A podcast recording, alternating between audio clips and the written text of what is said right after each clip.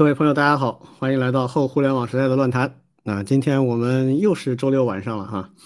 这个今天我们想跟大家聊几个话题啊。一个呢是这个前不久有一个新闻啊，这日日本某女游在这个香港下海啊被被逮了啊。这个事儿呢，表面上看跟我没什么关系啊，但是呃我们老庄有一些感想啊，我们觉得很有意思，还待会给大家分享。另外，我们想聊一聊，就是这一波啊，看上去可能又要来的这个互联网寒冬啊，让我们想起了差不多二十多年前的那一波寒冬啊。我们想给大家做一个简单的对比。呃，在开始这两个主要的话题之前啊，先简单聊一聊我们之前提过的一些事儿啊，最近的一些进展，还有一些最近的新闻啊。第一个呢，就是关于 AI 绘画。啊，这个 AI 绘画我们其实聊了挺好多次啊，但是还是不断的会发现它在以很快的速度啊，超出我们想象的速度在渗透进我们的生活。那最近这个我们老庄跟王老师都有一些呃见闻啊，可可以给大家做一些分享啊。老庄先来说说吧。对，就正好那天坐地铁嘛，然后就在地铁的静安寺站，哎，就发现非常神奇的，就在地铁站的那些。本来地铁站走过路过就会放很多的画，或者是广告，或者是画，然后他这里就特别注明说，这个画是由什么什么人工智能艺术 AI 生成，下面还专门标注了说这幅画用的是什么一组关键词，什么什么呃虚空，什么什么花朵，超现实主义，然后城堡，诸诸这样的一堆一堆关键词，他就能画出一幅画来。然后有有人就已经在小红书上面贴了好多张照片了，就都挺漂亮的。当时我走过路过的时候，也确实是感觉到眼前一亮，这个好像哎已经进入到相当可以实用的阶段了，就这个感觉。嗯，这个上海确实时髦啊，然后上海这个静安寺确实是上海最时髦的地方。是啊。我前些时听听一个台湾的政论节目，那个就有一个人说，哎，到时候这个如果台湾统一了，把台独分子都送到新疆去劳动，然后就有一个哥们儿说，不要送到新疆去劳动，把他们送到上海市静安寺去住一段时间，让他们体会一下这个这个差距有多大，就那个时候产生的绝望比让他们去新疆劳动还大。嗯，好吧，这个。就确实，我刚才看了一下那个老庄发过来的那图片啊，回头我们会把它放到这个视频里面去。啊，确实品质是不错的，好像是国内的一个初创企业，一个专门做 AI 生成的这个一个初创企业，跟跟其他的一些呃业务合作做出来的一些样品吧，挺震撼的。就在那个尤其地铁啊，那那个很大的落地屏啊，走过的时候一定会给你一个很强的这个视觉冲击，嗯。可能画家走过路过会会更加震撼，说啊，这已经不是人画的了，可能画家会有这种感觉。对，我在朋友圈里也看到不止一个朋友 都在惊叹 AI 作画的这种真实，甚至超出想象的这样一个能力啊。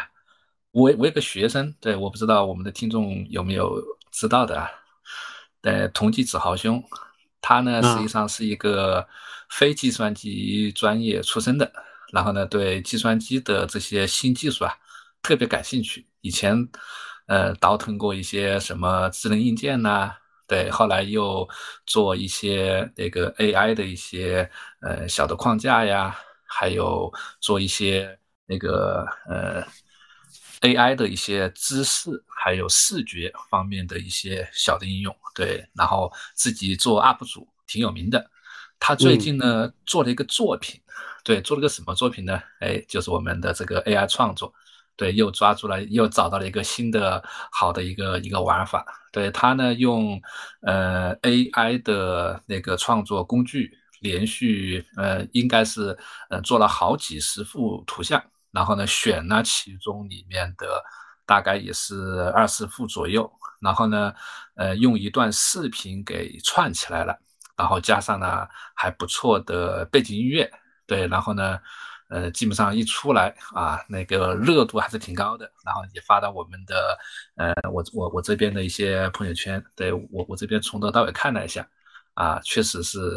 非常好，对你很难想象，确实就是，嗯，现在的一个开发者，即便你呃不是专业背景出身，但是呢，你能够了解它背后的一些原理，能够呃用一些工具，就能够创作出非常这种，我个人觉得啊是还挺惊艳的这样的一些一些作品。对，因为他还是特别能够去玩折腾这个东西的啊。我们看看了以后呢，都觉得自叹不如啊。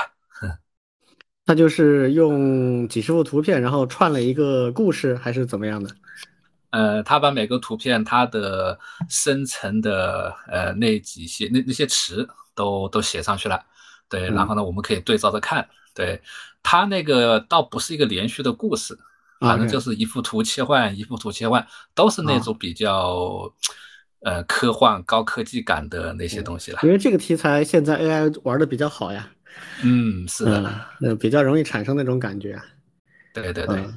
那那这个还好，这就跟幻灯片展示一样。我我还以为他做了有有针对性的做了若干幅画，然后串了一幅故事出来，像故事版一样 啊，那个就比较牛逼。对，那就更厉害了。嗯，总之就是可能性很多啊，而且这个就一旦这个像我们上次跟谢桥霍炬聊的时候。就现在相当于是把这个能力下放给所有的人了。以前这个有很高很高的门槛，艺术创作那门槛比写程序高多了。我我以前给我们的学生上课，我说你们学编程，实际上是一个门槛最低的创造型工作。那现在好了，这画画也开始慢慢的这个把这个门槛降下来了，变成很多很多人都可以去做了。那所以可能性非常多啊，大家可以卯足了劲去想、去试、去玩哈。OK，嗯啊，你说。我说，确实越来越理解李老那个李老师所提到的，编程是创作门槛较低的一个非常重要的一个方式，对不对？对啊。而且现在越来越，我明显有这种感觉了。是的，是的。嗯，好，那这个我们就简单的唠这么几句啊，就只是跟大家分享一下我们的一些见闻啊，这个要敢于去试。嗯，第二个就简单。评论几句最近两天的热门话题啊，就是这个暴雪啊，Blizzard 跟这个网易闹分手的事情。嗯，呃，这个 我我我们仨啊，都是这个七零和这个八零年左右的啊，这个对，就对我们这一代人代人来说，曾经的暴雪那真的是神级啊，美好的回忆啊。哎，这是美好的回忆。就我我我从这个很早很早还在 DOS 上面玩这个 Warcraft Two 啊，就是魔兽争霸二，卖的这个早。嗯，然后 Diablo 的一代，然后 Diablo 的二代，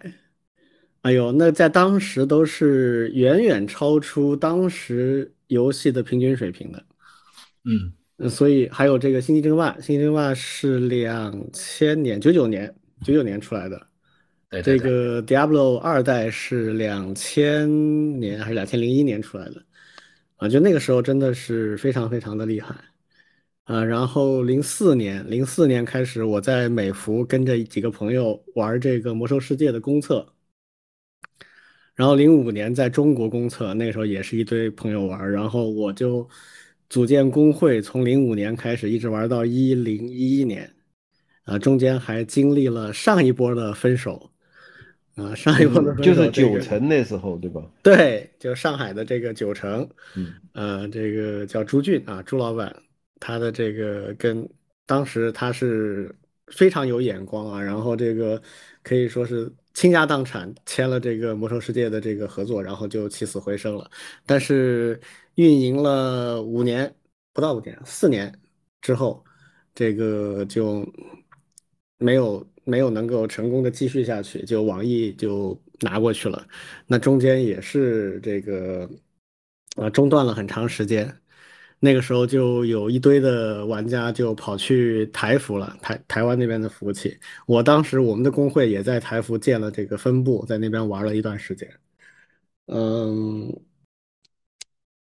说起来很轮回啊。那个时候就是魔兽世界那个巫妖王之怒那个资料片。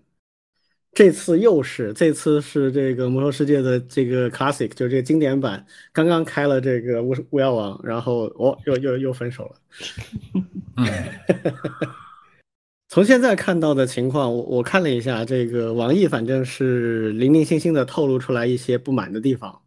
啊，一个是说暗示对方要价过高啊，另外还有一些这个嗯不具名的渠道提到说这个嗯暴雪要求分享我们这边的用户数据，那这个肯定做不到的，这个是违反中国法律的。嗯，总之就是肯定是价没谈满，但是价没谈满，为什么会价没谈满呢？我我我觉得有个很大的原因就是这个三十年河东，三十年河西。当初网易签下这个魔兽世界的时候，头两年每年的魔兽世界的收入占到它百分之四十，那现在占多少呢？百分之三。就网易已经从几十个亿规模的收入，已经变成几百亿规模了，而暴雪还是那个暴雪，没太大，就是从收入上变化不大，然后从业界地位上呢，其实下降的很厉害。嗯，所以这个也没办法啊，我觉得这是一个很正常的这个结果。那真正的暴雪死忠，我觉得就去外服玩吧，啊，挂个服务器去美服或者欧服玩吧。嗯，因为我我妹在欧洲，所以我有的时候跟她连线玩玩，我就上欧服去玩了。但是现在其实很少玩暴雪的游戏了，也没什么特别多喜欢玩的，就就不知道他们在干嘛。现在，嗯，哎呀，就承认这个时代已经过去了就行了嘛。对，所以我觉得这个这件这个事件啊，真的是一个时代的终结。上一波分手，我甚至觉得是网易在中间做了工作，就是它属于横刀夺爱啊，就是有意识的把这个九成踢出去，要要要把这个抢过来，是这种感觉。那这一次呢，是网易跟暴雪没谈拢，很明显现在不太会有人去抢这个生意了，所以真的是差别很大啊。而且现在这个国内的游戏版号非常难拿。啊，就假设，比如说像呃腾讯这种比较有实力的，他如果能申请到一个版号，那肯定用自己的游戏啊。那他随便干点啥，比如说他他就从他现在的这些王牌游戏，什么王者荣耀啊，或者是这个这个叫什么这个呃撸啊撸这些这些里边，他去延伸，或者是做一个类似的，或者做一个热门的仿制品，他都能赚很多很多钱，不用分给任何其他人。他说跟暴雪合作的话，一半以上要分给暴雪。那怎么会干这种事儿？不会干的，所以我觉得不太看好啊。这事儿那恐怕没有那么容易有接盘的人，所以这个我们再看看吧。总之就是感慨一下结束。嗯，现在确实我也玩的少了。我相信现在年轻人 知道暴雪的也不多了。嗯，还真是。我接触的一些 零零后怎么会玩暴雪的游戏？没没没，嗯。可能听说过，甚至很多都没听说过。好，那这个这两个话题我们就简单的聊聊，就这样了哈。然后我们开始我们主要的那两个话题啊。第一个事儿呢是这个，呃，从一个新闻啊，这个延伸到我们想聊的一些话题。这个请我们表伟来跟我们说说吧。嗯，是这样。首先，这个新闻的标题就起得很惊悚。或者说很吸引眼球，是吧？说这个苍井空的师妹来香港非法性交易被捕了。然后呢，其实其实他之所以要起这个标题，是因为如果不说苍井空，你根本不知道是谁。对，确实确实不著名。所谓的师妹其实也无所谓，反正都干这行嘛。嗯，对吧？然后呢，是今年二十七岁，然后呢，在日本其实也就是三四线，就就大概这个水平。星运平平，不是说人不咋地啊，但是这东西光靠人长得好看估计也不行，这个那个那个那个市场也挺难弄的。但是呢，这这篇报道其实关键讲的不是这个，关键讲的是为什么这些本来在日本做女优的人会跑到香港去？因为确实在日本这个行当已经快不行了，要没落的厉害。为啥没落呢？其实是因为有一部法律。这部法律是在今年六月份推出的，叫做 A.V. 救济法。嗯，日本政府立这个法律完全是出于某种善意啊。当然，当然他也不可能简单粗暴说直接禁止掉。然后呢，他是为了保护这些演员们，或者是因为涉世未深，或者是因为被骗，或者是一时糊涂啊就拍了。所以呢，他现在的规定是要有先等四个月冷静期。冷静期之后四个月之后才能够呃上架销售，但是在这个时间里面，四个月当中参与拍摄的任何一位演员都有权反悔啊，而且还有很多细节啊。这个，但是这是最厉害的，就是所谓的可以反悔。然后反悔意思就是说我我我这电影不许你们发行了，是吧？对，就是说我后悔了，我我不想干了，这个演出的这个钱我也不要了，你们就就不准发。嗯，他本来是想保护的是那些涉世未深的少女们，嗯。结果这个事情的第一个案件，六月三十号正式施行，十月二十六号出现了第一部因为演出者反悔而下架的影片，是 是一个男性龙套男优，嗯，就是就是一堆女演员苦大仇深的女演员都没有反悔，然后这个龙套男反悔了，哎，那把他的镜头剪掉就是了嘛？没有，他就不允许上架，呃，厉害吧？然后说这个为了可能会被自己的女朋友看到，然后就动用了反悔权，然后一众一众演员就非常的愤怒，就大家都白干了。其实不是说一个人白干了，而是所有的人从片商到演员到所有的工作人员全部白干。对。那么到底这样的一个法律好不好呢？其实所有的人几乎就是凡是这个行当里面的人吧，都认为日本的这个所谓的 A V 救济法矫枉过正了。对这个行当基本上是一种毁灭性的打击，这是这是我看到的内容，所以所以有联想到另外的两件事情，也是跟这个法律有关。就最近我在这个看理想平台上面听一位翟志勇老师在讲这个法律的问题，其实其实翟志勇就是说他在讲法律是怎么制定出来的，以及为什么出于好意。有可能会制定出一些很糟糕，或者说是完全违背立法者本意的法律，尤其是在执行的过程中会出问题。他举了两个例子，一个我简单讲，一个我稍微稍微提个头，还是跟大家讨论。简单的讲的是，其实在美国历史上非常著名的禁酒法案，对，这是非常著名的，就是在美国的一九一九零几年还是。还是一八九几年，反正是，就是美国全国上下是通过修改宪法的形式，非常非常的，就是有三分之二的国会，就是参议院、众议院三分之二以上都批准，然后修改了这个宪法，然后禁酒，然后这个事情在美国一共执行了十四年，然后又是再次修改宪法。也就是说，美国宪法总共只有二十几条这个修正案，其中前十条是人权宪人权修正案，已经是在立法之初就有的，然后剩下的十几当中还有两条是废掉的，一个是立，一个是废，这两条就没了。所以，所以可见当年闹出多大的动静。之所以说，哎，这个美国人完全出于好意要禁止全美国人喝酒。到最后弄到乌烟瘴气、黑帮横行，这个非法交易盛行，最后只能够动用这个再次修宪的办法，把这个法律给取消掉。这是一个例子。另外一个例子是今天我想讨论的主要的一个案案例是中国的，就是中国的劳动法。嗯，当初这个在中国制定劳动法以后，也是很多的经济学家和法学家都。跳出来反对，说是这个认为这样对劳动者保护过当、保护过度，会导致第一企业经营成本上升，第二企业为了规避这样的过于严苛的劳动法，会产生更多的弊端。当然，劳动法现在还是执行了，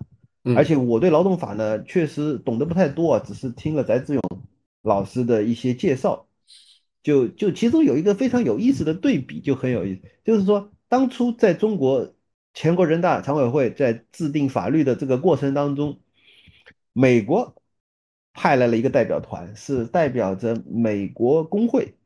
派了一个代表团过来，强烈的希望影响中国的全国人大，希望能通过这部法律。他们不是说啊，全世界工人是一家，全世界工人阶级联合起来，不是从这个角度出发的。他们认为，呃，只有在中国实行了更加严厉的、更加严格的劳动法，那么中国人的生产的产品的劳动成本才会上升，这样美国工人就不会更容易失业。是从这个角度出发来推动这个中国的劳动法立法的，所以就很有意思。嗯嗯，听上去有点道理哈。是啊，嗯，所以各种因果关系，你要是不了解的话，就会觉得很莫名。为什么美国人会跑过来试图影响中国的一个法律？是的，嗯，我我先简单说几个点吧。第一个就是关于这个禁酒啊，其实美国搞过一一波禁酒啊，然后更夸张的其实是苏联也搞过一波禁酒，哎，这个我倒不知道了。这两个都其实最后都没成功，都产生了很强烈的副作用。就是他做了一件事情，这件事情其实是做不到的，就是他认为通过立法可以做到一件事，但其实他做不到，因为他没有办法改变人的就是那种很难变化的那种欲望，那么人们就会找别的办法啊，各种地下的这个方式，绕开法律的方式来解决这个问题。所以立法的精神里面，我我理解的哈，有个很重要的一个点，就是它要它必须跟社会实际相结合，它不能超出社会实际来做这件事情。啊，这个事儿最近其实有一个翻版，但是这个翻版其实从反而是从另外一个维度说明了这个事情的复杂性，就是禁毒。现在北美有一个很强的趋势，就是毒品合法化啊，先从大麻开始。他们的理由是几点啊？第一就是大麻这个危害性没有那么高啊，这第一，这他的说法哈。第二呢是说，如果我们不做合法性的话，那么地下的会更更加猖獗，反而更加难于管理啊，这是他们的一个说法。然后为了推这个合法化，甚至需要政府来做官方的服务，提供毒品。诶，这个就有点夸张了吧啊，这个是前不久加拿大的一个一个很出出名的案例啊。？OK，那个案例什么意思呢？就是有有两个挺正常的，就平常不是很经常吸毒的，也这个大麻沾的也就是沾沾而已啊。什么一一一个是正在念大学的啊，这个考试过了很很开心，然后弄了一点，然后就死了。死的原因是他在网上点了一个这个大麻的服务，然后给他送来的这个这个东西有问题，剂量超标了，然后吸毒之后就就就直接就死掉了。然后这个事儿呢，就引发了一系列的讨论，就说，哎，国家已经有官方渠道了，为什么他不用国官方的渠道？他为什么还是要使用一个不可靠的渠道啊？最后分析下来说，那个不可靠渠道它的服务实在是太好了，就你只要打个电话，就直接送货上门。啊，这个在北美那种就是劳工特别贵啊，这个这个嗯、快递也没有那么好用的这个场景下，它就比较少见。所以这就是个什么意思呢？就是说，好，毒品合法化，然后呃，国家也开始提供一些官方的渠道、认证的渠道，但是反而它的结果不是说有需要的人去找官方的了，而是逼着地下渠道升级自己的服务，跟官方渠道竞争。而且很轻松的打败了官方渠道，官方渠道新嘛，你刚开始干，你怎么干得过那个老渠道呢？对吧？我我我觉得是不是新旧的问题，而是我觉得邮政永远打不败快递啊。嗯嗯，呃这是另外一个问题。嗯，邮政主要是接了所有的那些不太容易哦我知道，送到我知道，的地区我我知道，啊我这个这个会接点差别着接。着说这个美国禁毒的这个事对情。，所以这个事儿给，就是说，这个如如果你去对比啊，这个一一一百年前美国搞的禁酒令啊，跟现在正在做的这个毒品合法化，这是两个相反的两个相反的尝试啊。就是可能他们也有一些总结，但是会发现这两个尝试其实最后都出了一些问题，就挺奇妙的，说明了在立法的这个过程当中，它有很多很复杂的问题要考虑。第一就是说你要考虑社会实际，你要考虑人性的基础面。然后的话呢，可能还涉及到一些就是配套的东西。我认为他们这两次尝试虽然是反过来的，但是两场都有问题，都错了，就大方向就错了。啊，禁酒你本质上是挑战了一个你实际上做不到的一个对人性的挑战。嗯，然后这个毒品放开呢，其实是你政府在尝试去做一件不对的事情。对，如果这大方向不对的话，那么接下来就会有很多很可笑的东西。所以这个案例呢，提到这个，我就顺便说一下，因为最近正好前不久听到的这样的一些案例啊，觉得特别有意思，跟大家做一个分享。好，那回过头来就说劳动法，啊，劳动法这个东西呢，嗯，正儿八经开过公司的人都感触颇深啊。首先，刚才老庄说的那个传闻我也听说过啊，但是谈不上说那些呃美国来的人他能影响这个立法，这个谈不上。只那个其实是我们做的一种姿态。啊，就是我们要表达出来的一种姿态。为什么哈？因为这件事情，劳动法这件事情，其实它不是一个纯粹的中国内政，它实际上跟国际关系有关系。什么意思呢？就是我们中国改革开放是基本国策啊。那我们走出去的时候，拥抱全球化的时候，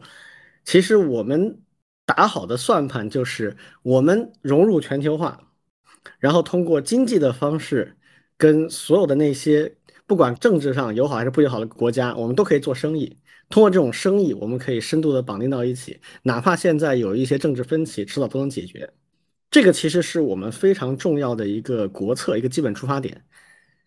啊，这个就实际上吸取了当年美苏冷战时候的教训，就是大家各自封闭一团搞经济，那一旦闹僵，就一点那个回转余地都没有。那我们现在是政治上。寻求独立，但是在经济上高度的融入全球化。通过这种方式，就是我们国家有有有一位老老前辈啊，讲了一句话，我觉得很有道理，就是中国通过改变自己来改变世界啊。就是我们一旦融入全球化了，那么我们的每一点改变，其实对全世界都是有有帮助、有支持的。所以这个是一个很基本的要点。好了，那在这个前提下，我们去融入全球化的时候，我们有哪些东西需要去补课？我们知道，这个世界上搞这个经济关系啊，有个非常重要的东西，就是自由贸易、自由贸易区、自由贸易协定。就是你跟一个国家或者几个国家一起啊，想提升我们之间的贸易的档次，我们深更加深入啊，这更加广泛，那么就要去做一些自由贸易协定。那自由贸易协定里面有很多东西，有几个呃，比如说这个政府补贴的问题啊。劳工的待遇的问题，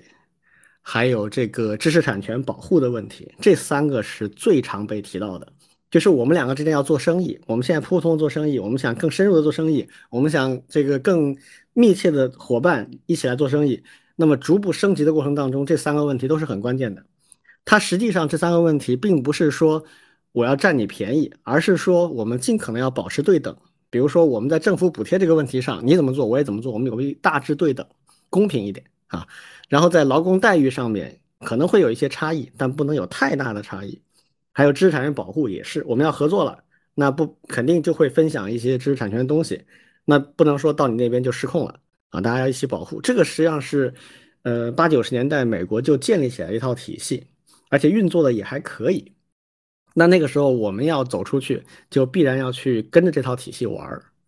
所以。呃，包括我们加入世贸组织的时候，其实在这几个问题上都是有承诺的，啊，就是我们要减少这个政府的补贴，我们要逐步把劳工的这个待遇、工作条件，呃，提升它，达到世贸的一定的标准，啊，然后这个还有知识产权保护，这个是做了很强的承诺的，啊，那么这东西我们当时的起点是非常非常低的了，那么就要逐步的提升，怎么提升呢？比如落实到这个劳工的权益上上面呢，就是劳动法。那这个事情我们做了，不能只是自己做，我们还要给别人看到，说我们做了啊，这样就是相当于是在符合我当初加入世贸组织的时候的一些承诺啊。同时呢，也为我们跟欧洲和美国做进一步的、更深入、更高级别的这个自由贸易协定打一些基础。比如之前美国搞一个 TPP，那后来美国退出了啊，这个 Trump 不搞了。然后日本接过来那个 CPTPP 啊，这跟我们前一段时间跟东南亚、跟中日韩这几个一起搞的这个叫做 RCEP、RCEP，这两个都是起点比较高的，就是对这些方面的要求都比较高的。但是日本那个就是 CPTPP 还是要更高一些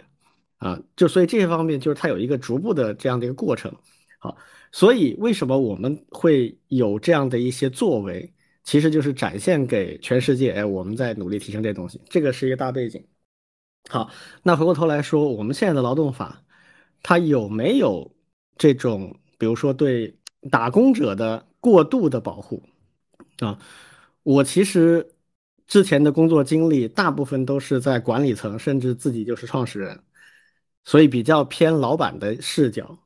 但即使我这个视角，我也不觉得他有太过于保护打工人的这种问题，只能说它是一个比较理想的状态，而这个状态跟我们现状呢是有差距的，所以它得一步一步的提升，然后实现那个里边的一些要求。在劳动法刚刚颁布的时候，那个差距就更大啊，那个时候就会给人感觉更加的离谱啊，就是很难做到。当时我记得有一些咨询公司就做过一些这种核算，他们认为对大部分的中小企业来说，呃，要从现状达到完全按照劳动法执行，会提升它超过百分之三十的成本。就很多公司，它的利润就百分之几，或者好一点的百分之十几，那你一下子成本增加百分之三十，立马就从赚钱变成亏钱了，所以这个问题是客观存在的。所以我们国家立法之后呢，其实也没有完全百分之一百的去按照这个执行，里面还有很多东西是留下了活口的，比如仲裁庭，比如一些民事纠纷的这个诉讼，跟劳动法有关的，它其实也是一步步来的。我给大家举个很简单的例子，比如说大家都会接触到一个东西，叫做这个社保的这个计算的基数，就你在公司里面拿工资，对吧？然后根据你拿的工资的多少，第一你要缴税金，缴个人所得税；第二你要根据你的工资的多少去缴社保，嗯，社保按照这个规定是公司和你个人各缴一半，但其实都是从你那个 package 包里面拿的了。你入职的时候，公司跟你说啊，一年十万或者二十万啊，这一个 package。那是总的额，里面是要扣掉这部分的，所以扣的越多，你其实拿的越少嘛。所以很多公司都会按照一个特殊的算法，按照他自己传出来的一个算法，其实不完全合规的算法，然后来算一个这个社保的基数，这个基数就相对比较低，那样你们缴缴的社保相对比较少，这样你拿到手就会多一些啊，这员工也会很开心。但是这件事情呢，现在叫现在叫什么人力资源部啊，还是什么的？就他们都会有一些目标，逐步逐步的去核算这些方面的东西，直到前几年，一七还是一八年啊，啊做了一个彻底的这个改革，就是这个社保的缴纳，从它的核算到缴纳，都把它剥离出来了，全部交给税务局去做了。那么这个一做就很厉害了，就是因为你以前可以做一些手脚的，现在就做不了了，因为你的个税是非常严格核定的。你的所有的收入都一定会在个税里面所体现，那个税的这个基数跟你的社保的基数就必须保持一致。以前这两个东西是在两个不同的部门下管理的，它不一致，实际上都不一致，大家都会在社保那边做点手脚。现在不行了，现在全部统一到税务这条线来做了。所以他这个事情也是一步步在在在去做的。然后比如说上海，上海是这方面管的比较严格的，也不是所有的企业一下全推。那会就是比如说上海的地税部门、税务部门，他会这个选取一些比较优质的企业，啊，经得起这样去 这个细究的，啊，就是相对比较有油水的啊，就会先去搞一搞啊。但是呢，其实我我们当初我我在的公司，我我也跟税务部门聊过，他们也会跟我们去协协调，也会了解，哎，你的收入情况会对你造成产生多大的压力。啊，一步步来去调整，所以这里面其实是有一些柔性的部分在里面的，所以它并不是像这种一般的，就是所谓的普及类的介绍，说啊，这是一个过于善良的法律，所以导致企业经营成本上升，所以企业就会搞很多的这种，呃，所谓的绕过的手段，比如说成立呃外包，呃，不是成立外包了，就是说把人外包出去，对，然后这种做法其实呃不是这个故事的全部，对吧？应该应该这么理解，就是那些东西其实是政府部门全都门清的，嗯，但是他允许你这么做，就实际上是在控制这个，就相当于是在做平衡了。就是我理论上法律已经达到了这样一个标准，但是我也可以通过灰色地带或者不叫灰色地带，叫做合理的这个避税或者叫做这个节省开支。其实这个事儿不新鲜了，这个事情其实美国、欧洲他们也有类似的这种。这种处理，我们在这个呃具体的这些领域的这些处理啊，很多都是参照的国外的一些实践。你比如说对外包人员的管理，他的这个呃劳动法里面的一些一些条款，其实就是预先留在那里的口。所以这些东西的话呢，我我们就可以理解一个一个涉及到这么多人的一个法律，它的呃，就基本上中国所有的适龄的人，从二十几岁到六十岁都是劳动者啊，他们基本上都是劳动法的这个重要的干系人。那么被保护人，呃，对，那么这样的一部法律，它其实非常非常难做到那么一刀切，几乎我觉得就实际上是不可能的。它只能就是说有一些关键性的部分，把一些最关键的东西避免掉，然后表达出我的一个努力的方向，然后逐步去努力。比如劳动法里有几个东西是非常严厉的，比如说对欠薪，因为大家可能都记得了，在九零年代和零零几年的时候，那种什么拖薪欠薪的，尤其是民工那些那些呃公司，就这种情况非常严重。那么这个呢，就给了非常严厉的一个限制。那这个逐步逐步的，现在就比那时候好一点。还有就是，比如说这个签订劳动合同，其实到现在为止，仍然有非常多的公司劳动合同是非常不规范的，但是已经比九零年代、零零年代好多了。比如这个，我九九年、零零年的时候跟人一起创办这家公司，然后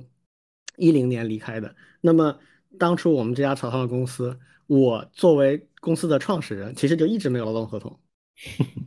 直到我快要离开的时候，因为那时候已经在谈一些呃融资啊、上市的事情了，就要规范化嘛，所以哎，所有的这个创始人就专门 要去签一个劳动合同。虽然你是创始人，但是但虽然你是创始人，你是股东，但但是你还在这公司里面领工资啊，你就必须有劳动合同。所以很多这个是就不规范的地方，其实在过去十几年、二十年里面，我觉得是有很高的这个提升的。还有一个非常值得呃肯定的，就是现在劳动者自我保护的意识已经好很多了。嗯，我有一个朋友，他做 HR 的嘛，有一段时间他跟那个上海的仲裁庭打打交道特别多，就是那个劳动仲裁庭，然后他就跟里边的仲裁的这个法官聊，那法官就说。我们上海可能是全国这这个案件最多的，完全忙不过来。我都打过一次。这个也跟城市的文化，大家会会去分享这种经历，然后大家就哎，这个这个大家都在相当于打怪练级啊。越来越多的人会拿起这个法律武器来保护自己，那反过来也会这个倒逼公司去管理上更规范一些。你就不能完全乱来，对不对？嗯，啊，今天不开心就呃就把别人炒了，或者是说我今天要砍掉一个部门就砍掉一个部门，那不可以。比如说像浦东的这个相关部门，它就有很明确的，我不知道其他的区啊，就是浦东这边它是很明确的，它就说你你如果裁员的这个规模啊超过公司的百分之五，或者超过多少人啊，五十人还是一百人，那么你必须要提前三个月还是多长时间报备。啊，然后这个报备的过程当中呢，别人就会去监控了。这个报备不是简单的说一声啊，就是你要裁哪些人，这些人是什么情况，工作多长时间，啊，薪薪酬水平怎么样，全部都要有一张很清晰的明细表单要报上去的。所以我觉得是积极上的这个效应是有的。啊，另一方面呢，确实也降低了，从某种意义上讲，也降低了我们的一些企业的国际竞争力，这个是客观的。但是反过来说的话，你原本你这个竞争力就是在一种比较低水平上建立起来的，你不能指望中国的劳动者一直都处在一个比较低水平。我们现在要讲产业升级嘛，我我我们要去呃做更高端的产品，就不论是硬还是软的东西，那你的劳动者水平一定会提升。它提升之后，它的国际市场这个人才。在全世界范围内看的话，它的价值就会提升。那么它的薪酬、它的待遇、它的呃职业生涯发展机会等等，它就会相应的提升。它可以滞后一点，比发达国家滞后一点，但是它不可能永远是这样。所以我觉得这个其实是一个努力方向吧。哎，那我正好有个问题啊。哎，像李老师觉得，像我们现在学校的大学生呀，有没有必要？去了解学习一些劳动法，因为像我肯定刚刚才讲的这些几乎是都都都不清楚的。你这么一说，我觉得是不是？我觉得是有有有益处的。我跟你讲一个故事，就是当时我所在的公司啊，当时我们做那个上市辅导的时候，专门请了这个专门的咨询公司来给我们讲劳动法。当时他就安排了三场不同的这个讲座，一场是给公司高管讲的，就十来个人听的那种；还有一场是给人力资源部门经理以上的人听的，大概也二三十个人。那还有一场就是给员工代表听的，那就是上百号人听的了。就是他这三场，他实际上讲内容是不一样的。那我出于好奇以及我喜欢研究这个，我就三场我都去听了。嗯。就是怎么说呢？就是实际上对劳动法的解读，站在不同的角度，它解读东西差别挺大的。嗯，就比如说从高管来讲的话，他需要了解的是：第一，劳动法哪些是绝对的红线，你不能去碰的啊；第二，在这些红线以外，有哪些东西是其实你可以做一些功课的啊。这这这就是有很多黑科技在里面了。嗯嗯。然后给人力资源部门，它重点是要讲合规。啊，要讲不同的一些，呃，劳动法相关的一些 issue 或者一些问题，你应该如何去处理？通常有哪些部门来处理？通常会碰到哪些外部的一些政府啊，或者是合作伙伴，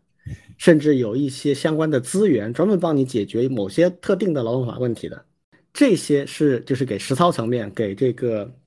啊 HR 的 manager 或者是这个总监们听的。好，那么然后给这个。员工代表讲的劳动法就是你们怎么正确的理解劳动法里面哪些保护你的权益，但同时也会讲另外一些东西，比如说哪些东西你去打官司是一定会成功的，但另一些呢不见得啊。还有就是说有些事情其实不是公司一定要为难你，而是有些东西就是一开始没做好，所以一开始的东西要做好。比如你拿到的劳动合同里面有问题，那最后可能会对你和公司都不好，所以你要主动提出来去要求修改，就会讲很多这种东西。那我觉得，对于比如说大学的学生来讲，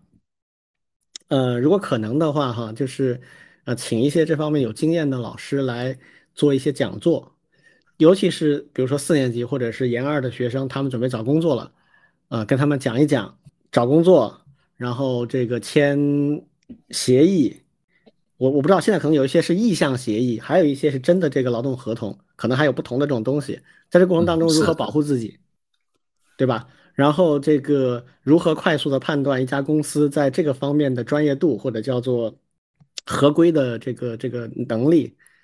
呃，这些讲讲，我觉得对学生应该是有帮助的。是的，因为我是觉得，对我感觉肯定会会有些帮助，但是呢，又觉得，因为像我们老师本身 和学校签呀这些也也不太属于，这可能还得请比较专业的人来讲一讲。这个要找专门的人。啊，要找专门的人，比如说大企业的专门负责这一块的 HR 或者法务，或者有一些咨询公司的人，我觉得应该都是可以的。有专门做这一类的事情的咨询的人，是因为我们的学生现在也也还挺挺多这类问题，因为他们很多都是有，甚至有有有的也在挑 offer 嘛，那企业也在挑他们。各种各样的这种什么反悔呀，或者是准备进来又被又被拒了呀，我我反正陆陆续续都听到过好多类似这样的信息。我我看到过一些公众号啊什么的，也很喜欢写这些东西，有一些还行，有一些就是处于胡扯了，有一些就完全是煽动了，就是它里面提的有一些建议其实是不靠谱的。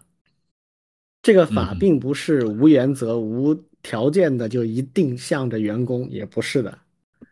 我们也碰到过一些案例，就是。嗯，最后到走到出庭了，就是要要一起上这个仲裁庭去相应诉讼了。他其实是可以争取一些权益的，但是他走了条错误的路，最后反而是自己吃亏了。这种情况不少见的。嗯嗯，好的，有机会了解一下。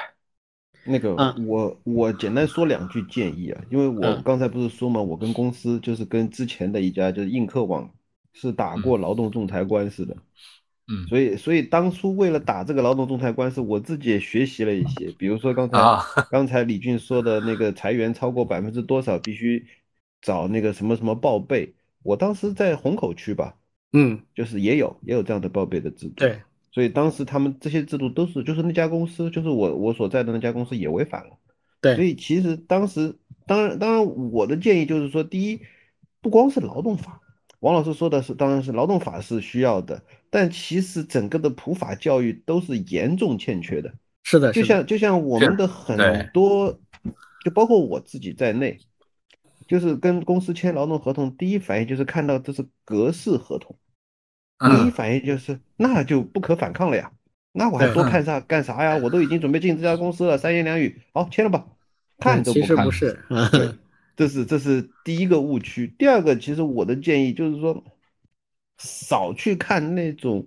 耸人听闻的公众号，但是呢，要么自己学习，要么呢，真的是交一些做律师的朋友，对，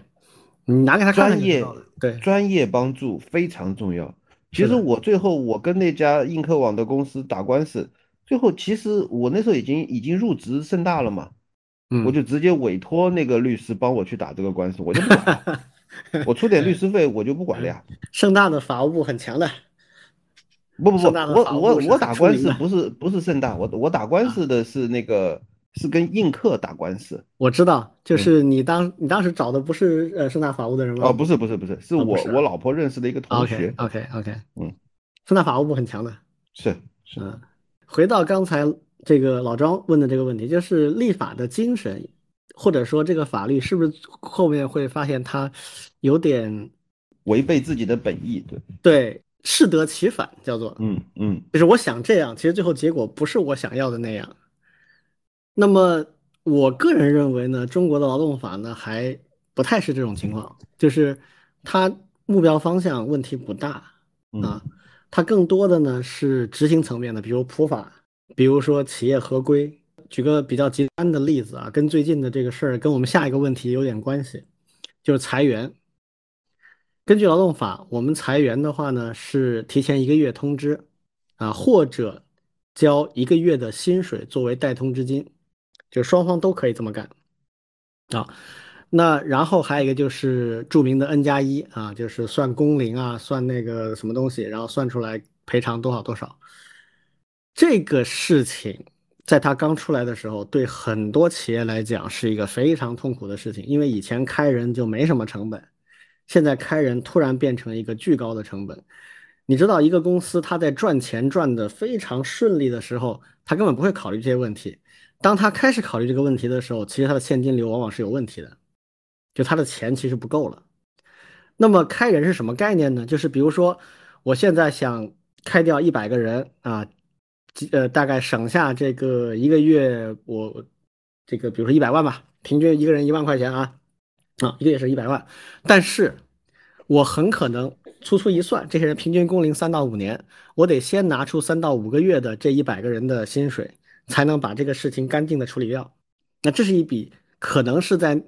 就是到你想要靠开人来这个挽救公司的时候，你很可能拿不出这笔钱了。有经验的管理者，他会在更早的时候就留出这笔钱来做最后的打算。就是比如说，我可能会留一笔钱，这笔钱就是我在某个特定的时间节点，我清空这笔钱来裁员，然后裁完员之后，公司就回到一个赚钱的状态了，它的利润是正的了。然后我这笔钱因为把它花掉了嘛，那么账面上可能就没钱了。但是我因为回到了公司利润为正的情况，我再过半年，我又能积累出一笔钱，我这公司就活过来了，我就能扭亏为盈。我一开始亏钱嘛。虽然亏钱，但是我账面上有钱，那账面上钱不能把它花光了，我得留一笔钱，专门用来做最后万不得已的时候裁员这件事。这是有经验的管理者才会这么去规划的。如果你没有经验的话，当你想说，哎呀不行了，我现在亏的不行了，我我账面上钱快没有了，我必须赶紧裁员来降我的成本了，你会发现完蛋，我连裁员的能力都没有了。所以这个事情回过头来，你说它是劳动法对企业过于严厉吗？其实不是。是劳动法在逼着企业让自己的管理更规范，你不能等到你账面上没钱的时候才去做该做这事儿，是吧？那所有的这个管理者他就必须要提升自己的意识、风险管控的能力。好，那最近的案例，比如像 Twitter，他账面上钱肯定是够的，所以他这次裁员一下子砍掉了这个上万人，可呃现在可能还没有，但他可能最后会砍掉上呃大几千人。那这是一笔非常不菲的。钱，我估计十亿规模，十亿美金这个规模的一一笔钱要花出去，但是这笔钱花出去之后，很可能他就扭亏为盈了，然后接下来每个月都是正的了，他总能把这十亿元赚回来，对不对？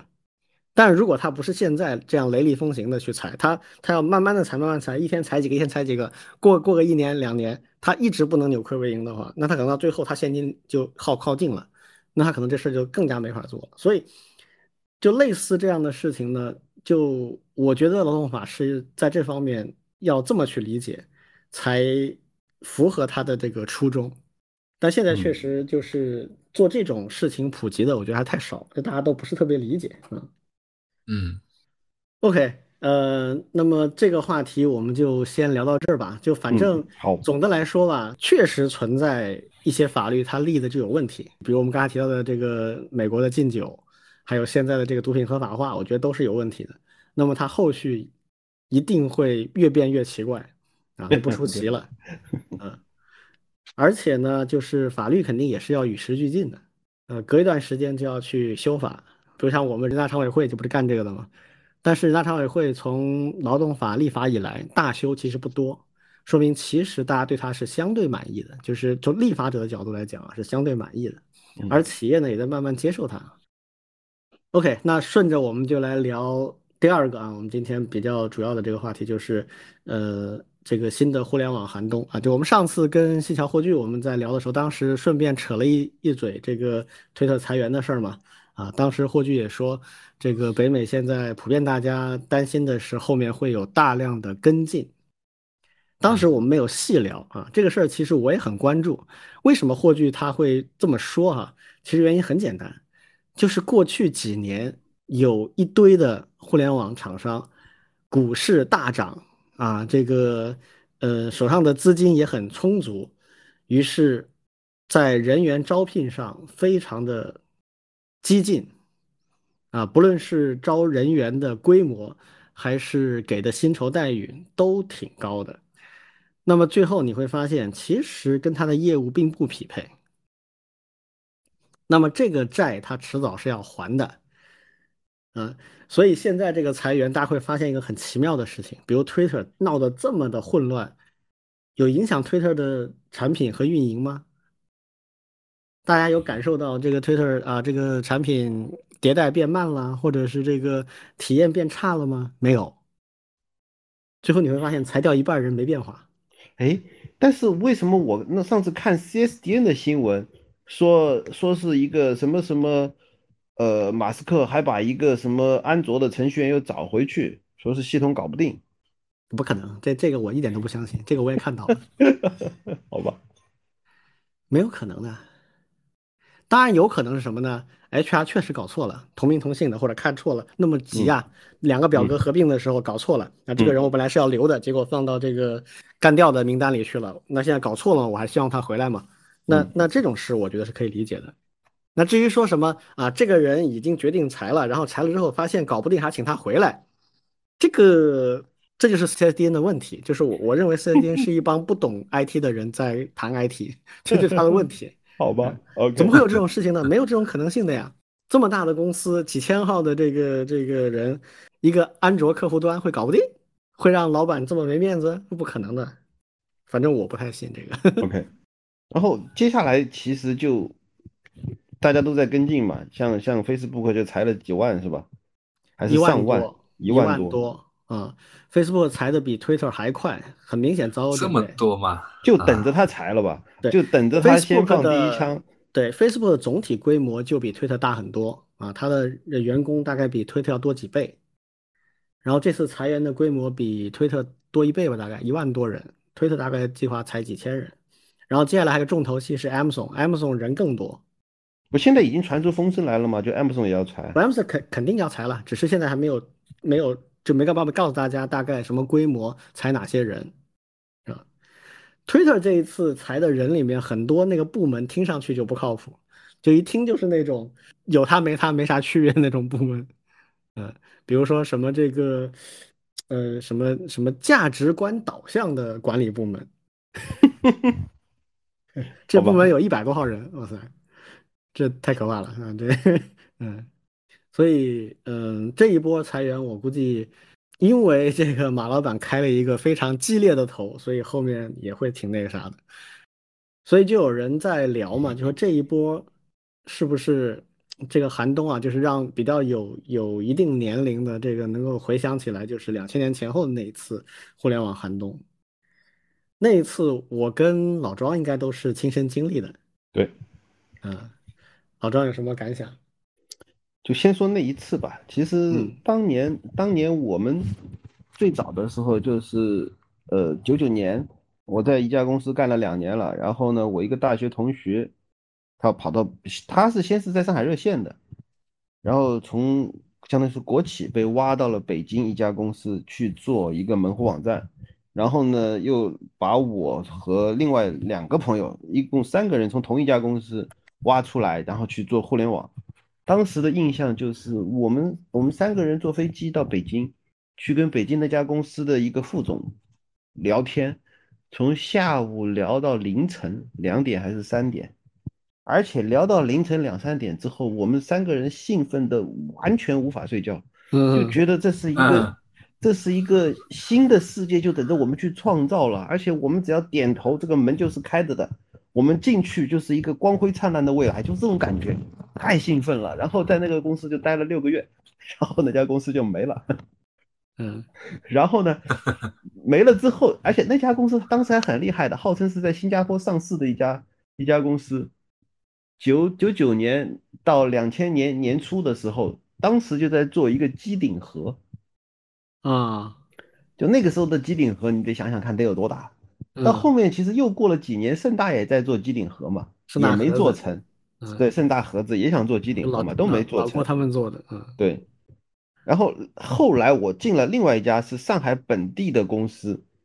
是做叫做呃叫做什么 My City，就是我的城市。啊，那个我知道，对，嗯然后呢，当时的想法就是也是说我们要在互联网上搞一个虚拟城市。就是你现在听所谓元宇宙里面谈到的所有概念，我们当时都在说。嗯我们我们要搞一个虚拟城市，我们要在这个城市里面做什么什么电子商务啦，呃，做这种游戏啦，做虚拟人啦，所有的东西。然后又过了大概几个月，然后这个公司就马上现金流就告急了。然后，但但是但是我我们当时买 CT 的那家公司的老板，我还是很佩服的，他就当场转行就做了销售。就啊开始去做这个叫做帮人家做网站去了，嗯，就是就是几万块钱帮人家做一个网站，对，就是这种。然后然后我们这些人都派出去接单啊，然后就就为了这个来活要活下来嘛。嗯然后我我印象很深的是，我们我我谈成了一笔生意，是我我谈成的，就是谈成了一笔门户网站七万块。嗯我们当时全公司上下都高兴的不得了，说哇这是个大单。嗯 嗯在后面，在后面是怎么活下来的？就当然这样是不可能养活公司的嘛。在后面真正能活下来是开始转行，开始做这个政府上网工程，啊，就是帮政府做网站了。哎呀，还是政府气派啊！就一那个一个两千年前后，啊恰恰是就是政府上网电子电子政务的一波高潮。对，当时我印象很深的一个案例，就是一家我忘了是哪个区了，或者说具体的区也不太好说啊，就是人家一个区的政府的门户网站，居然采购了一条一台 IBM 小型机。我就说嗯你们那个网站得有多大的流量啊，需要一台小型机来撑着，但是但是人家就有钱，哎，我们公司就这样就活下来了，就是这种，嗯，我我那个时候正好就避开了，因为我们那个时候没碰互联网，去做电子电，就相当于做电子政务去了。嗯我们那个时候，我我那个创业公司九九年成立的，然后就一开始就在做税务和政府的事情，所以正好赶上了两千年之后的一波。就怎么说呢？两千年那一波啊，其实那个时候的这个寒冬的主阵地是北美，中国只是属于被风刮到而已，因为那个时候中国的互联网还完全没起来。你就想现在欧洲的互联网的状态，就那个时候跟中国差不多。就假设互联网这个行业发生什么巨变的话，欧洲它只是顺便被刮到的一点而已，它根本就谈不上是主阵地、主战场。嗯呃，北美那边是主要的。那北美那个事情它是怎么产生的呢？其实我觉得简单分析一下，你就知道那个跟现在这一波差异还挺大的。当时从九零年到两千年这十年是北美的互联网的第一波高潮。那个时候真的到了什么程度啊？就是非常的疯狂啊！就是你随便去找一个概念，然后后边加一 .com，就能拿几百万美金的融资。所以当时那个资本非常疯狂，然后就那影响着这个创业的这个人也就非常疯狂。所以那个时候产生了大量的做信息门户、做呃电子商务的。啊，就包括这个 Elon Musk 也是那个时候挖了第一桶金啊，他跟人一起合作做电子商务的软件啊。但是 Elon Musk 这个人比较聪明的一个点就是，他没等到这个泡沫爆炸，把他那个电子商务软件几百万美金卖给个大公司结束了，然后他就转身去做 PayPal 去了啊。然后后面证明 PayPal 是成功的啊。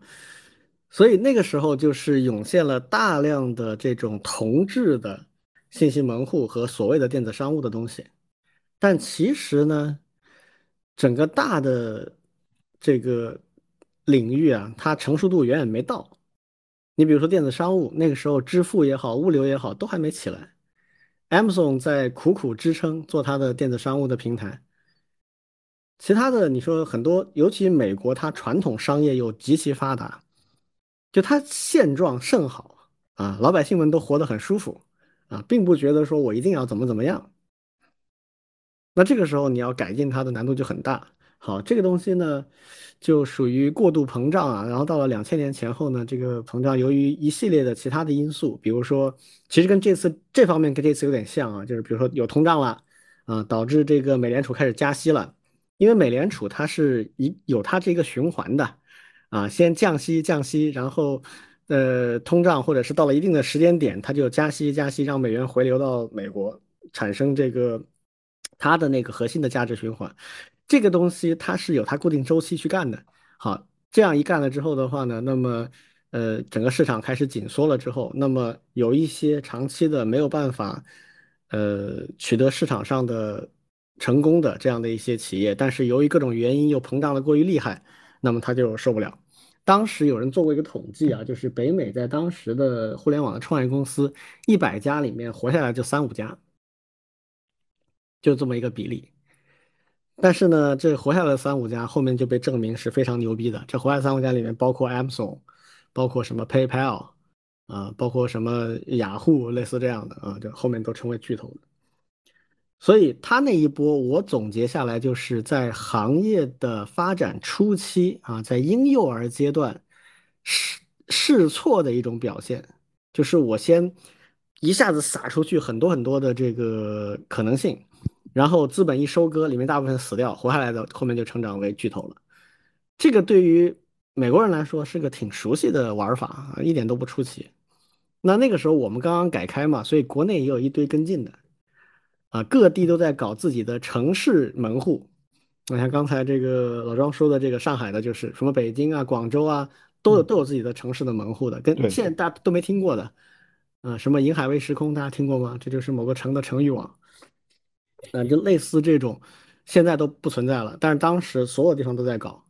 然后有一堆的非常同质的门户网站，然后做电商的也有一堆，所以中国就那个时候跟着。吃了点亏，但是没因为中国属于边远地带嘛，没有北美发展的那么疯狂，所以垮掉的也没有那么多啊。这样来看的话呢，我觉得跟这一次差别就很大。现在的状态跟两千年非常不一样的点有几个啊。第一个就是现在比那个时候互联网的规模要大很多了，而且深入到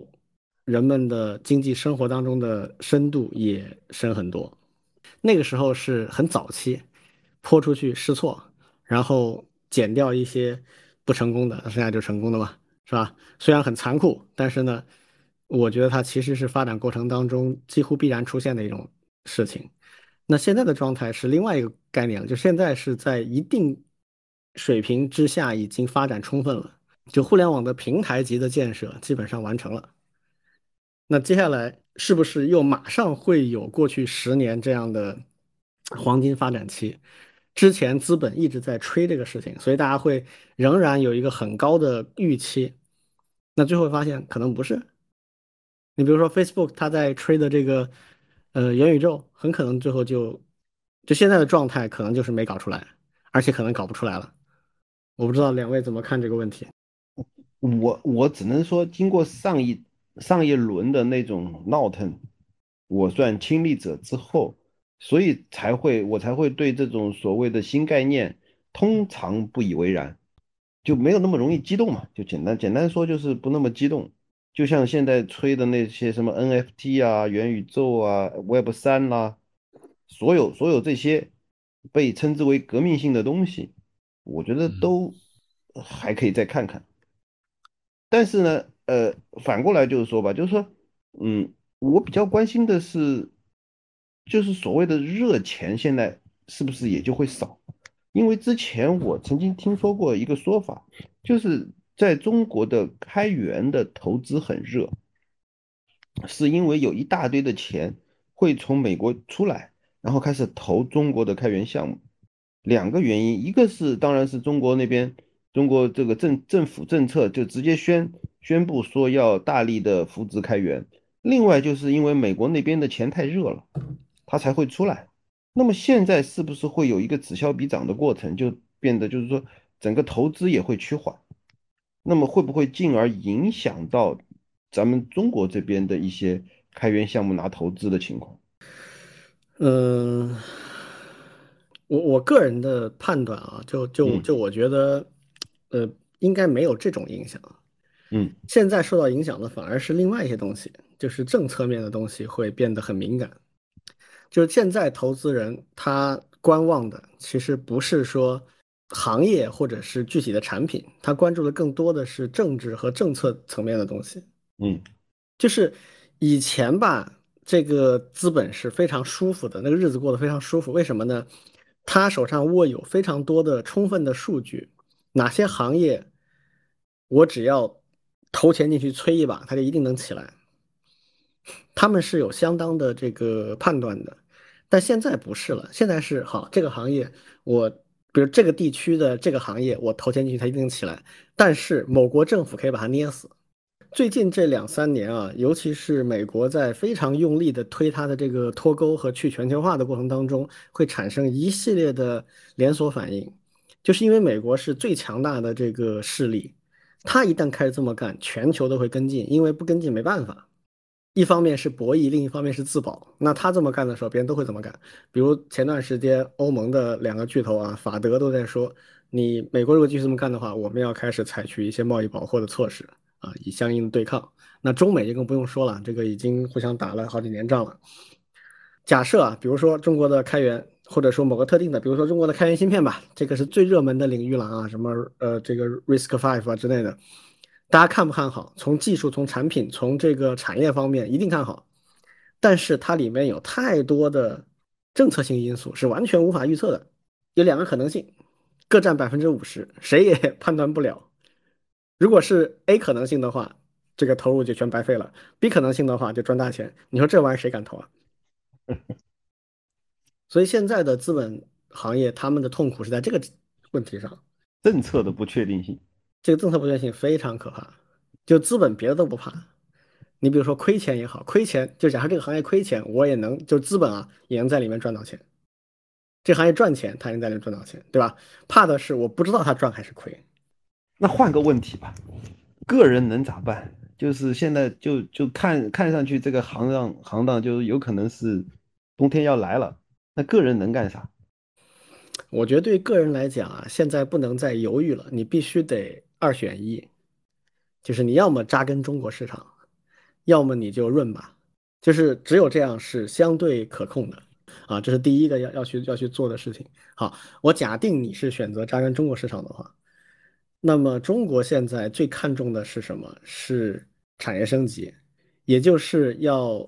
什么样的事情有助于我们开发出跨代的下一代的新产品，这些产品，呃。可能是比如说，呃，汽车，呃，电器，嗯，计算机、手机或者软件都可以。从这个维度上来讲的话呢，我其实觉得国内的开源的这个领域啊是大有可为的。为什么呢？因为这里面空白非常多。就是说，不是站在全球范围的空白，而是站在中国领域的空白。对，都是值得去填的。对，当然这个空白你不能只是说我抄一个东西就可以了，我得证明它确实有价值。嗯，你比如说操作系统，我认为麒麟的这个操作系统就非常的有意义。为什么呢？因为它主打了几个关键的领域，一个是跨设备的这个互通，一个是信息安全。那这两个都是你哪怕有进口产品都很难去做到的。跨平台这件事情，人家不会，就是要做跨平台，一定是自己手上掌握核心的代码才有可能的。否则的话，你同样的一套东西要在手机、电脑。或者是不同的设备，还有物联网这些设备之间可以互通的话，这个安卓你不做二次开发你做不到的，Windows 还有 iOS 这种你也做不到的，因为源代码不在你手上。嗯。然后信息安全也是，信息安全这东西别人给你用的，你是完全没法相信的，你必须得自己掌握所有的源代码才行。前不久这个珠海航展，我看了一个直播，非常有意思，就是呃中电。中国电子集团啊，他们有一个很大的展厅，里面有军用的那种叫做智能信息终端，实际上就是一个笔记本加上若干个移动的手机一样的东西。这个东西打仗的时候是什么概念啊？就是有一个专门的通信车，里面会放着那台笔记本，然后所有的单兵那个胸前都会有个小袋子，里面放着那个手机。就现在中国的信息化合成旅都是有这样的一套东西的，那这里面跑的是什么操系统呢？都是麒麟。哦，那这个厉害了。这个东西是完全保密通信的，里面的每一个东西，那个手机看上去就很厚实，那种估计都是那种呃三防的手机啊。然后那个笔记本电脑看上去也蠢蠢的，但是那个那个介绍的人就说，这里面每一个元件全部是国产的。它跑起来可能没有你们最新的电脑那么快，但是我们绝对放心。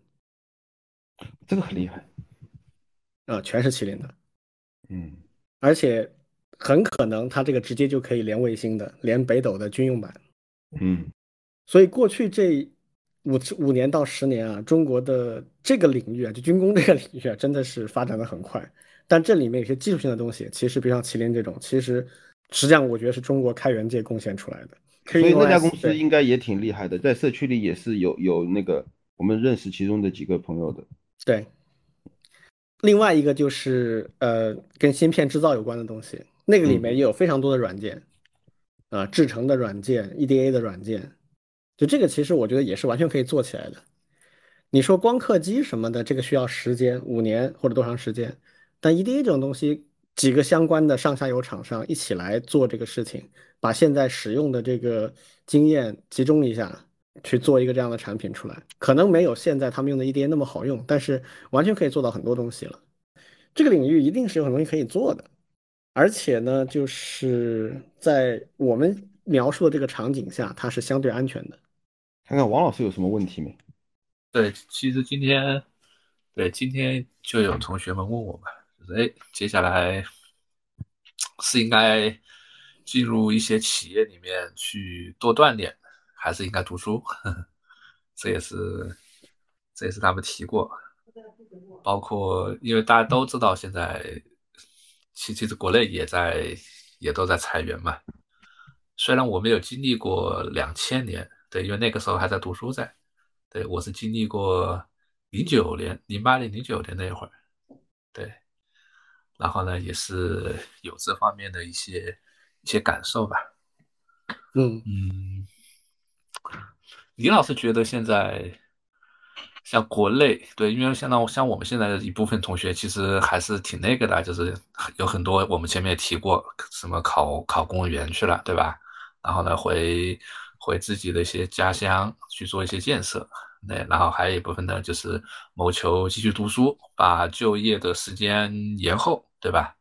嗯，对。那如果说你其实刚才也提到的，其实现在国内这些东西呢，其实还是挺有一些机会的。哎，那就是是不是意味着，哎，那如果去就业市场，其实是可以多考虑这些行业和领域的一些事情，对吧？我我觉得看自己的经济条件吧。嗯，就如果相对家里面的环境还可以，经济条件没有那么的紧迫的话，那么去尝试一些这种新的领域，或者说，比如说，呃，数字化呀，比如说跟芯片有关的行业呀，比如跟人工智能有关的行业啊，这些都是未来的发展非常非常 guaranteed 的，就是非常非常有保障的。那这种有好的机遇，赶紧去做啊，没什么的。你越早投入到行业里面去，你就越早能够试出那个水温。在学校里永远做不到这一点啊，这这个是不用想的。但是如果你的家庭环境不是很好啊，就是你你你需要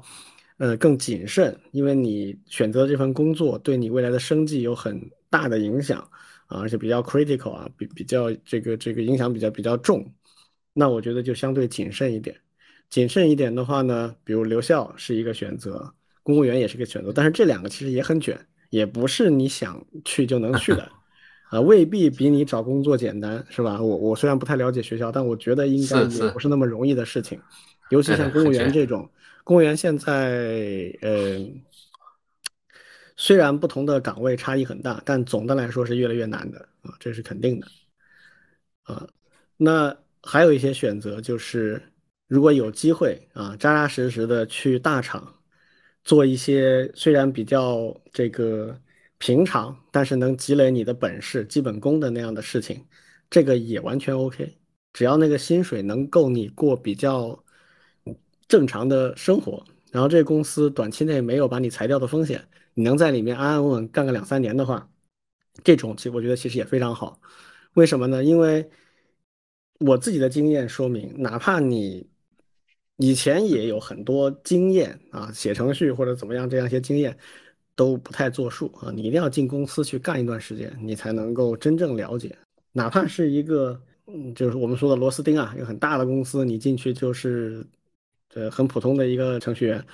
也能，只要你愿意啊，你你有心，你也能学到很多东西。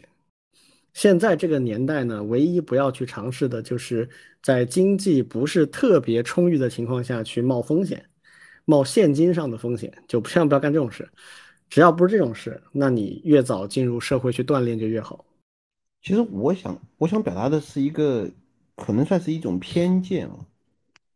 我觉得一个小朋友，如果他说啊，我想读书，或者说我想深造，这个我绝对支持。但是他如果是说我不知道该干嘛，我要不要就干脆再接着读书？这只是一种逃避。逃避选择，或者说叫做逃避一种未知。嗯，他不是真的就我想干啥，而是说因为我不知道干啥，所以我还不如接着干我最常干的这个叫做读书的这一比较擅长的读书擅长。其实也不见得擅长，不是，只是因为没干过别的，所以也干脆还是接着读。如果有人可以供你一直读书读到老死的话，那也不失为一份人生啊。但实际上这个就不可能嘛，对吧？你迟早是要出去的呀。我觉得是差不多，也是这个意思。就是说，你如果现在的孩子啊，除非就是那种太自闭的或者太不上心的，否则你最晚最晚三年级，你总要开始思考这事儿了吧？好，你三年级开始思考这事儿，你有将近两年的时间去做事情，在我看来，两年可以改变很多的东西了。你可以从零基础开始变成一个相当不错的程序员。